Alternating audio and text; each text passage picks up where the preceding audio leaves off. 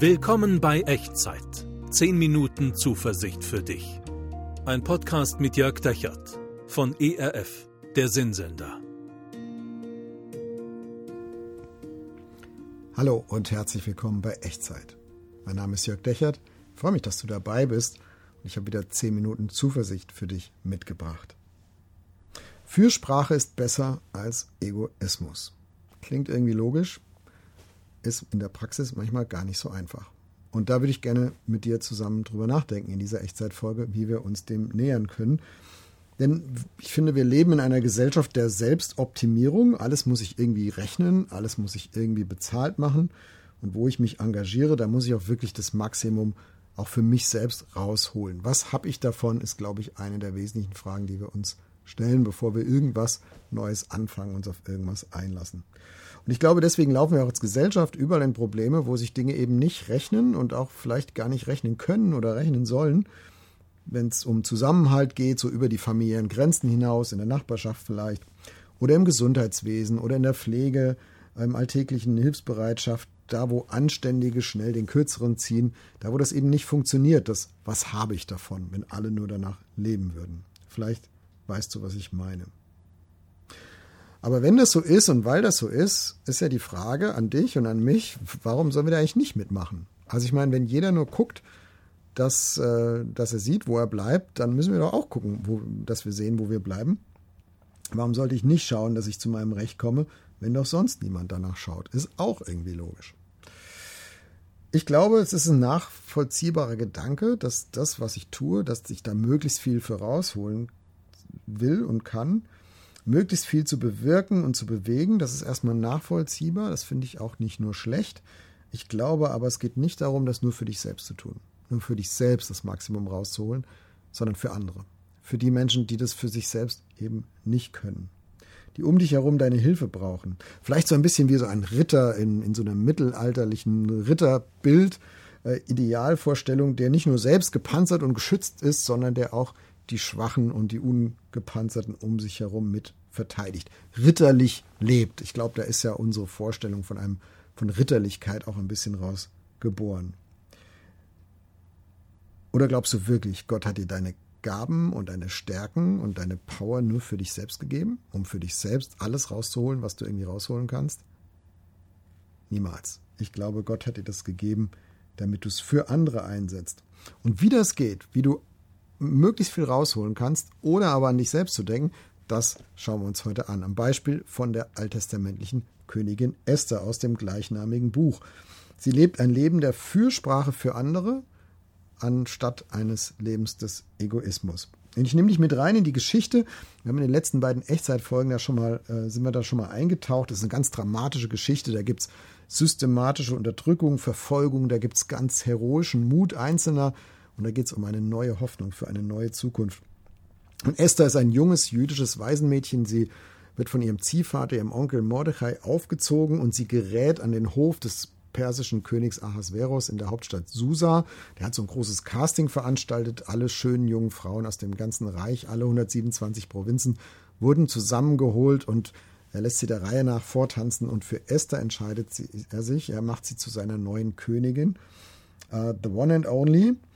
Und äh, Esther verbirgt ihre Identität, dass sie Jüdin ist und sie gerät dann in den Strudel einer Intrige am Hof dieses Königs, einer mörderischen Intrige, die die Existenz ihres ganzen Volkes betrifft. Und die alle Jüdinnen und Juden im Reich der Perser damals geraten in, in, äh, in, in das, was wir heute Pogromnacht nennen würden und nennen, nur halt in der Antike. Also sie drohen, dass sie es droht, dass sie alle umgebracht werden. Und Esther bekommt davon Wind, sie erfährt davon.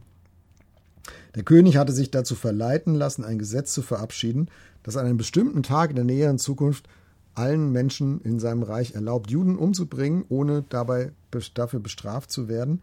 Und in der letzten Echtzeitfolge haben wir uns das angeschaut, was für ein großes persönliches Risiko Esther eingeht, um das zu verhindern. Sie geht ins Risiko, sie duckt sich nicht weg, sie spricht den König Ahasverus auf diese Gefahr an und das Wunder geschieht, der König hört ihr tatsächlich zu und sie ist es außer Lebensgefahr, aber die Landsleute in den 127 Provinzen des Reiches, die sind es noch nicht. Und jetzt springen wir hinein in die Geschichte am Abend eines mehrtägigen Gelages Also es ist eine längere Feier, die Esther ausrichtet.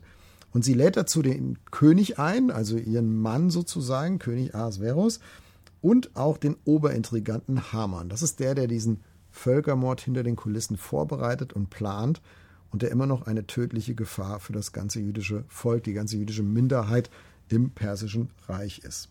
Und ich lese dir mal vor, äh, Esther, also das Buch Esther im Alten Testament, ab Kapitel 7, Vers 1. Da heißt es, und als der König mit Haman zu dem Mahl kam, das die Königin Esther bereitet hatte, sprach der König zu Esther auch am zweiten Tag, als man Wein trank, also Tag zwei der Feier, was bittest du, Königin Esther, dass man dir geben soll? Und was begehrst du? Und wäre es auch das halbe Königreich, es soll geschehen. Die Königin Esther antwortete, habe ich Gnade vor dir gefunden, o König, und gefällt es dem König, so gib mir mein Leben um meiner Bitte willen und mein Volk um meines Begehrens willen. Denn wir sind verkauft, ich und mein Volk, dass wir vertilgt, getötet und umgebracht werden. Wären wir nur zu Knechten und Mägden verkauft, so wollte ich schweigen, denn die Bedrängnis wäre nicht so groß, dass man den König darum belästigen müsste.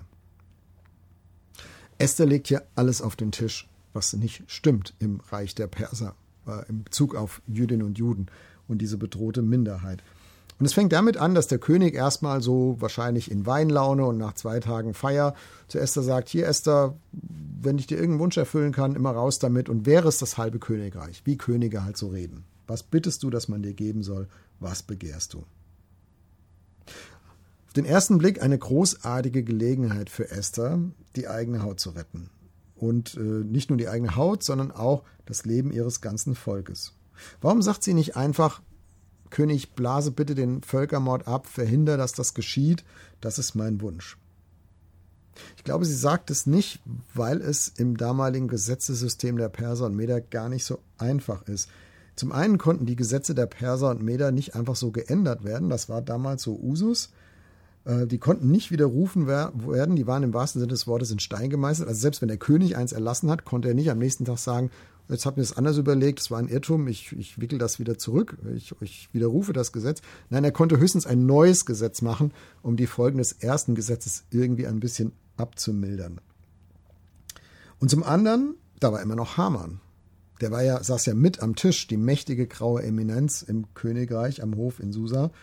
Und es war für Esther nicht so leicht auszurechnen, welchen Einfluss hat er eigentlich noch? Welchen Einfluss hat er auf Ahasveros? Und wenn ich jetzt hier äh, mich für mein Volk so einsetze, wird der Hamann versuchen, dazwischen zu grätschen, seinen Völkermordplan irgendwie zu retten. Wäre es nicht sicherer, sich mit dem Erreichten einfach zufrieden zu geben und sagen, komm, ich habe ich hab irgendwie jetzt mein Leben äh, äh, gerettet und ich habe ähm, auch den König gewarnt, aber ab jetzt bin ich raus. Also mit dem Rest habe ich jetzt eigentlich nichts mehr zu tun reicht es nicht, die Juden zu warnen, dass sie sich halt verteidigen können? Muss ich irgendwie noch mehr schützende Hilfe leisten? Muss ich noch mehr Fürsprache halten? Soll ich den Hamann vielleicht lieber nicht provozieren, dass er sich noch schlimmere Dinge ausdenkt? Also das stelle ich mir vor, dass das alles so bei Esther durch den Kopf gegangen ist. Und dann sagt sie zum König auf seine Frage hin, was kann ich dir geben? Was soll ich dir mal Gutes tun? Gib mir mein Leben und gib mir mein Volk. Also wörtlich, habe ich Gnade vor dir gefunden, so gib mir mein Leben um meiner Bitte willen und mein Volk um meines Begehren willen. Esther bindet ihr eigenes Schicksal an das ihres Volkes. Es reicht nicht, wenn sie gut davonkommt, sie allein. Es geht auch um Rettung und Gerechtigkeit aller anderen Jüdinnen und Juden. Esther entscheidet sich also für die Fürsprache und gegen Egoismus. Um ihr eigenes Leben zu bitten, da war sie schon wirklich mutig. Das haben wir in der letzten Echtzeitfolge zusammen angeguckt. Da war sie auf Leben und Tod mutig. Es war eine Sache und das ist eigentlich jetzt schon alles in trockenen Tüchern. Und nun bittet sie den König um etwas viel Größeres, nämlich öffentlich zurückzurudern. Und ein zweites Gesetz zu erlassen, was das erste Gesetz korrigiert. Und was verhindert, dass der Völkermord überhaupt stattfinden kann. Das, was sie jetzt tut, diese Fürsprache, die sie jetzt hier einlegt für sein Volk, bedeutet, sich mit diesem mächtigen, finsteren, intriganten Haman öffentlich anzulegen. Würde Ahasveros da mitgehen? Würde Haman das mit sich machen lassen, ohne Gegenwehr? Stehst du gerade in so einer Situation, wo du, wo du solch eine Entscheidung treffen musst? Wer ist von deinen Entscheidungen eigentlich mit betroffen? Wer ist von dieser Entscheidung mit betroffen, vor der du gerade stehst? Geht es nur um dich selbst Oder geht es noch um andere, die ja mit dranhängen? Deine Familie vielleicht, Arbeitskolleginnen, Arbeitskollegen, Leute aus deiner Kirchengemeinde, aus deinem Freundeskreis, aus der Nachbarschaft. Und wenn du darüber nachdenkst und grübelst, was jetzt die richtige Entscheidung ist und ob du mutig genug bist, denkst du an dich oder denkst du auch an die Leute um dich herum, die das auch mit betrifft? Welche Rolle spielt dein Gewinn und welche Rolle spielt der Gewinn für die Menschen, die dir da anvertraut sind, die von deiner Entscheidung mit betroffen sind? Esther jedenfalls geht nicht den Weg des geringsten Widerstands, sie geht volles Risiko. Und eben nicht nur für sich selbst, sondern vor allem im Interesse der Menschen, die ihr anvertraut sind. Sie versucht alles rauszuholen, aber nicht für sich, sondern, für, als, sondern in Fürsprache für die vielen, die in diesem Moment gar nicht mitreden können, die gar nicht mit für sich selbst sprechen können.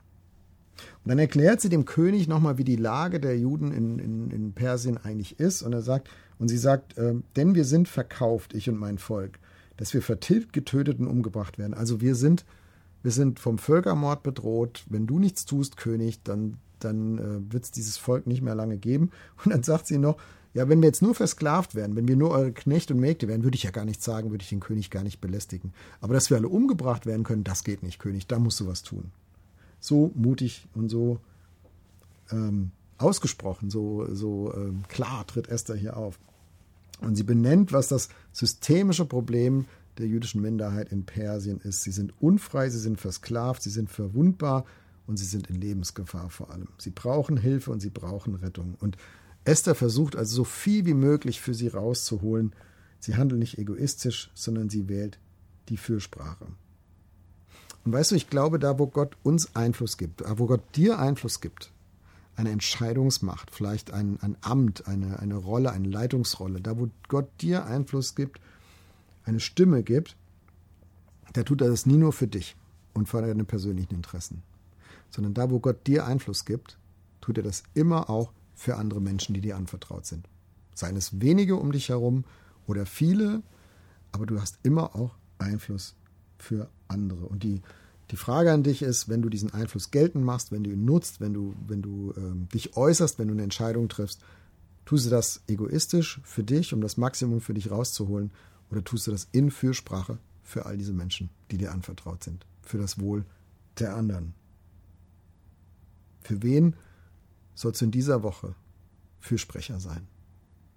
In dieser Frage würde ich dich gerne mitnehmen ins Gebet, wenn du magst. Wir können zusammen beten und wie immer bei Echtzeit, kling dich ein in deinen Gedanken, in die Worte, die du mich sprechen hörst und mach so zu deinem Gebet. Ich glaube, wenn du das ernst meinst, dann wird Gott dich auch ernst nehmen. Wir beten. Gott, ich danke dir für die Stimme und den Einfluss, den du mir gegeben hast. Und jetzt stehe ich vor dieser Entscheidung und ich kann entweder für mich sorgen oder für möglichst viele, die mir anvertraut sind. Und ich bitte dich, dass du mir hilfst, das zu sehen. Dass du mir hilfst zu sehen, wofür ich meinen Einfluss nutzen kann und nutzen soll, für wen ich Fürsprache leisten kann. Und hilf mir dabei, mutig zu sein und alles rauszuholen. Nicht für mich, sondern für andere. Das ist mein Gebet. Amen. Erzähl mir gerne ein bisschen von deiner Story und wo du gerade stehst und vor was für einer Entscheidung und in was für einem Einfluss du vielleicht gerade stehst ähm, und in welche Situation hinein du dieses Gebet gesprochen hast. Du kannst mir unten in die Kommentare schreiben oder per E-Mail an echtzeit.erf.de. Ich freue mich drauf, was von dir zu erfahren. Und ich würde dir das gerne mitgeben in vielleicht eine Entscheidungssituation oder zumindest in die nächste Woche. Gott hat dir eine Stimme gegeben und einen Einfluss. Und du sollst versuchen, alles rauszuholen, aber nicht für dich, sondern für andere. Fürsprache ist besser als Egoismus. Und auf diesem Weg der Entscheidung, auf diesem Weg zur Fürsprache, möge Gott dich segnen. Der Herr segne dich und behüte dich. Der Herr lasse sein Angesicht leuchten über dir und sei dir gnädig. Der Herr erhebe sein Angesicht auf dich und schenke und bewahre dir seinen Frieden. Amen. Das war Echtzeit. Zehn Minuten Zuversicht für dich. Ein Podcast mit Jörg Dechert von ERF, der Sinnsender.